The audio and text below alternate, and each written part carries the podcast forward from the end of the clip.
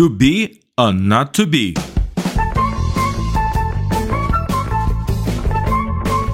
Um conto de Machado de Assis, publicado originalmente no Jornal das Famílias em fevereiro de 1876. Parte 5 André Soares começou então uma vida de pesquisa de cuidados, cuidados e pesquisas, tais que o obrigaram a ir faltando à repartição, faltando-lhe igualmente a paz e o sono. Fazia ronda de tarde e de noite, passava horas e horas em casa da noiva, sem todavia alcançar nada. Uma vez, apenas reparou que, ouvindo bater cinco horas, a moça interrompera a conversa para ir à janela. Ficou aflito na cadeira em que se achava, receoso e desejoso de ir também àquela. Afinal, foi, mas não viu nada, porque a moça saiu logo. Nesta atribulada vida andava André Soares, quando, num domingo, entrando em casa de Cláudia, deu com os olhos num sujeito da sua mesma idade, alto, bonito, vestido regularmente e muito respeitoso para com a interessante viúva. Justino apresentou os dois estranhos um ao outro, de onde veio André Soares a saber que o outro chamava-se Horácio. Eu creio que a leitura é perspicaz e já está desconfiada de que este Horácio é o mesmo moço que o caixeiro da padaria dissera André Soares ter andado algum tempo a namorar a viúva e não ser mal aceito dela. Não soube logo André Soares, mas a simples presença de um estranho, as maneiras com que tratava a moça e a benevolência e gosto com que esta o ouvia e lhe respondia, tudo isso era razão para que o pobre namorado recebesse logo um imenso golpe. As torturas por que passou nesta tarde foram indescritíveis. No dia seguinte ainda foi pior. Oito dias depois tinha André Soares toda a certeza de que a Bela passara com armas e bagagens ao campo inimigo. Algumas coisas fortes lhe disse, a que ela respondeu com silêncio. Foi para casa e escreveu uma longa, indignada, lacrimejada e fulminante carta, a que a moça não respondeu. Seu desespero já não tinha limites. Por que fatal acaso encontrei eu aquela mulher? Perguntava ele a passear sozinho na sua sala. Parecia então que nada pior me podia acontecer. Erro. Havia pior.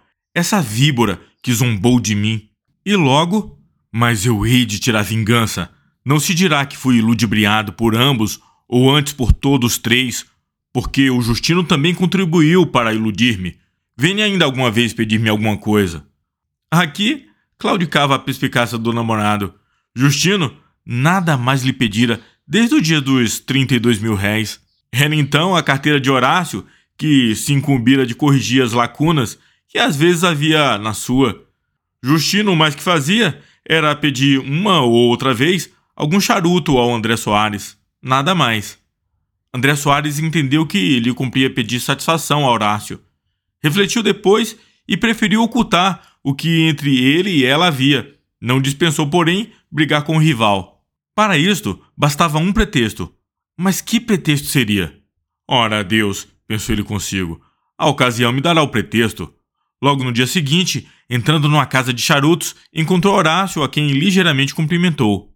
Horácio pareceu não fazer caso dele. André Soares foi às nuvens, depois de um silêncio. Vai hoje à Rua dos Inválidos? Sim, senhor, respondeu secamente Horácio. Há muito tempo, já que conhece aquela família? Horácio olhou para ele sem dignar-se responder. Não me ouviu, creio eu. Estou a recordar-me do tempo, disse Horácio, depois de alguns instantes.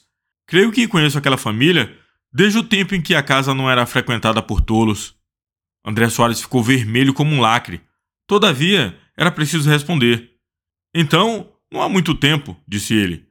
Creio que entraram juntos lá os tolos e o senhor. Horácio foi sacudido com esta resposta. As palavras trocadas em voz alta chamaram a atenção do dono da casa. A tragédia estava iminente. Horácio tinha dois caminhos. O primeiro era ir-se embora. O segundo era ir-lhe às orelhas. Preferiu o segundo. Encaminhou-se para André Soares, alçou delicadamente as mãos às orelhas dele, agarrou-lhas sacudiu-lhe a cabeça e, antes que o infeliz tivesse tempo de se defender, saiu pela porta fora.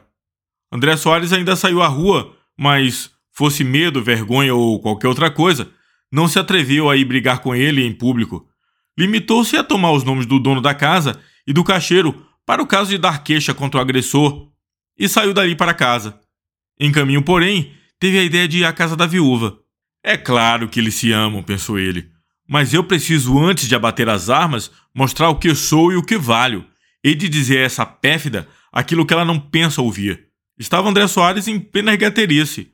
Nem eu o dou por frequentador de salões aristocráticos. Demais, o amor faz perder o juízo. André Soares caminhou direito à casa da viuvinha. Bateu palmas, nada. Repetiu as palmas, a mesma coisa. Que será? Estará fora? pensou ele. Enfim, vieram ver quem era. André Soares disse que desejava falar à dona da casa.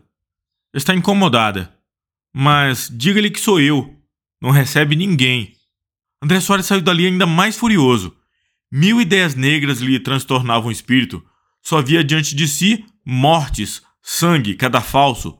Ao chegar à casa, achou duas cartas. Uma era de Cláudia. Dizia assim: Nunca chegamos a nenhum acordo acerca de casamento. Mas, sabendo que nutre ideias a esse respeito, declaro-lhe que desista delas. Despedido!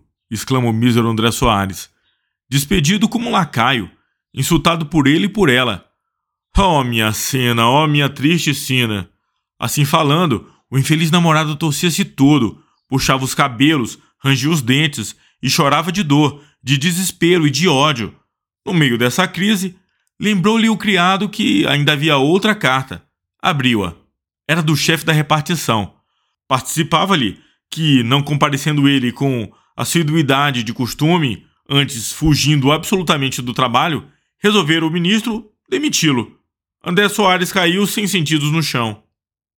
Um mês depois, estando a almoçar pacificamente no Caceler, graças ao crédito que obtivera de um amigo e antigo companheiro de casa, viu passar Horácio e a viúva de braço dado. Estavam casados. Miseráveis, grunhou André Soares. Moralidade. Mas onde está a moralidade do conto? Pergunta a leitura, espantada com ver esta série de acontecimentos descosidos e vulgares. A moralidade está nisso. Tendo perdido a esperança de obter um emprego de 200 mil réis, quando apenas desfrutava de um de 120, assentou André Soares de dar cabo da vida. No dia, porém, em que perdeu a noiva e o emprego de 120 mil réis, com um insulto físico de quebra, não se matou, nem tentou matar-se, nem se lembrou de o fazer. Tanto é certo que o suicídio depende mais das impressões e disposições do momento que da gravidade do mal, disse.